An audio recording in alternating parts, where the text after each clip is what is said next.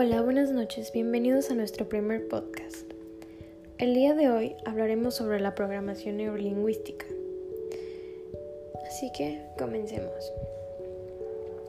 La programación neurolingüística, abreviada PNL, podría ser definida como una especie de manual de instrucciones de la forma en la que nos relacionamos con los demás. Desde su punto de vista, lo relevante no es lo que nos pasa, sino lo que creemos que nos pasa o sea, nuestras reacciones. La programación neurolingüística se trata de una disciplina creada en los años 70 por el matemático Richard Bandler y el lingüista John Grinder, originariamente centradas en la comunicación y el cambio personal, pero que hoy en día tienen muchas más aplicaciones. Según sus autores, existe una relación entre los procesos neurológicos, el lenguaje y los patrones de comportamiento que se adquieren con la experiencia y se puede actuar sobre estos últimos para conseguir mejorar en ciertos aspectos de la vida, como por ejemplo en la forma en la que nos dirigimos a los demás. A la hora de hablar en público, todos los detalles cuentan, incluso aquellos de los que no somos conscientes, y la programación neurolingüística tiene herramientas que se pueden utilizar para optimizar la manera en la que transmitimos nuestros mensajes y persuadimos a nuestra audiencia, haciendo nuestra comunicación mucho más efectiva. Una de estas herramientas es el modelo BAC, que por las siglas de visual, auditivo o kinestésico. Según la programación neurolingüística, todos los seres humanos tienen un sentido predominante que utilizan por encima de los demás. De esta forma, la manera en la que comunicamos a las personas en función de lo que sea este sentido determina el impacto y la efectividad de nuestro mensaje en cada individuo. Pero, ¿Cómo podemos identificar a las personas visuales, auditivas o kinestésicas en base a su programación neurolingüística? Bueno, una persona visual tiende a pensar en imágenes y a hablar alto y rápido.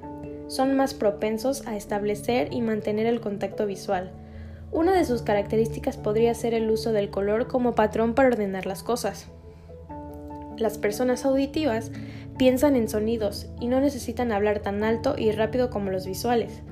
Al expresarse utilizan más palabras de tipo auditivo, hablar, oír, escuchar, entre otras, y son sensibles a los ruidos muy fuertes. Las personas kinestésicas recuerdan, más recuerdan más los tactos, texturas y sensaciones. Hablan más bajo y más despacio que el resto, y suelen tener posturas más relajadas. En su forma de expresarse, encontramos frecuentemente metáforas que evocan el sentimiento de lo que cuentan. Es importante dejar claro que todas las personas tienen algo de los tres tipos, pero para la programación neurolingüística hay una o dos de estas categorías que predominan en cada individuo. Respecto a su aplicación, a la comunicación y a la oratoria, la conclusión es que una misma idea se puede expresar en visual, auditivo o kinestésico.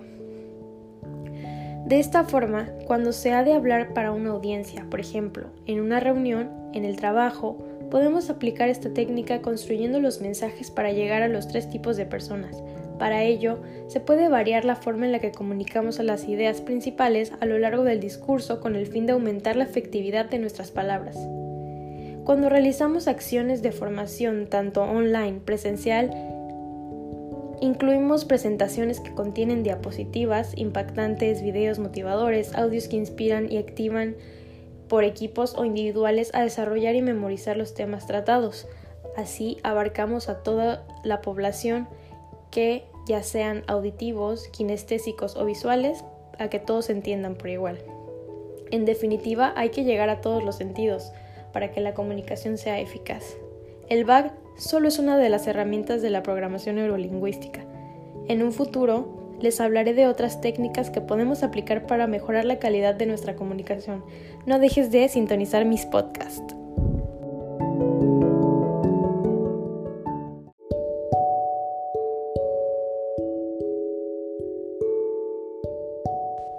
Bienvenidos al primer podcast. El día de hoy hablaremos sobre la programación neurolingüística. Empecemos. La programación neurolingüística, abreviada PNL, podría ser definida como una especie de manual de instrucciones de la forma en la que nos relacionamos con los demás. Desde su punto de vista, lo relevante no es lo que nos pasa, sino lo que creemos que nos pasa, nuestras reacciones. Esto se trata de una disciplina creada en los años 70 por el matemático Richard Bandler y el lingüista John Grinder, originariamente centradas en la comunicación y el cambio personal, pero que hoy en día tiene muchas más aplicaciones. Según sus autores, existe una relación entre los procesos neurológicos, el lenguaje, los patrones de comportamiento que se adquieren con la experiencia y se puede actuar sobre estos últimos para conseguir mejorar en ciertos aspectos de la vida. Como por ejemplo, en la forma en la que nos dirigimos a los demás. A la hora de hablar en público, todos los detalles cuentan, incluso aquellos de los que no somos conscientes y la programación neurolingüística tiene herramientas que se pueden utilizar para optimizar la manera en la que transmitimos nuestros mensajes y persuadimos a nuestra audiencia, haciendo nuestra comunicación mucho más efectiva. Una de las herramientas es el modelo VAC, que son las siglas de visual, auditivo o kinestésico. Según la programación neurolingüística, todos los seres humanos tienen un sentido predominante que utilizan por encima de los demás.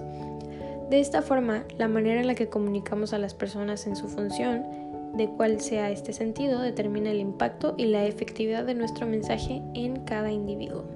Pero, ¿cómo podemos identificar a las personas visuales, auditivas o kinestésicas en base a su programación neurolingüística? Bueno, una persona visual tiende a pensar en imágenes y hablar alto y rápido. Son más propensos a establecer y mantener el contacto visual. Una de sus características podría ser el uso del color como patrón para ordenar las cosas.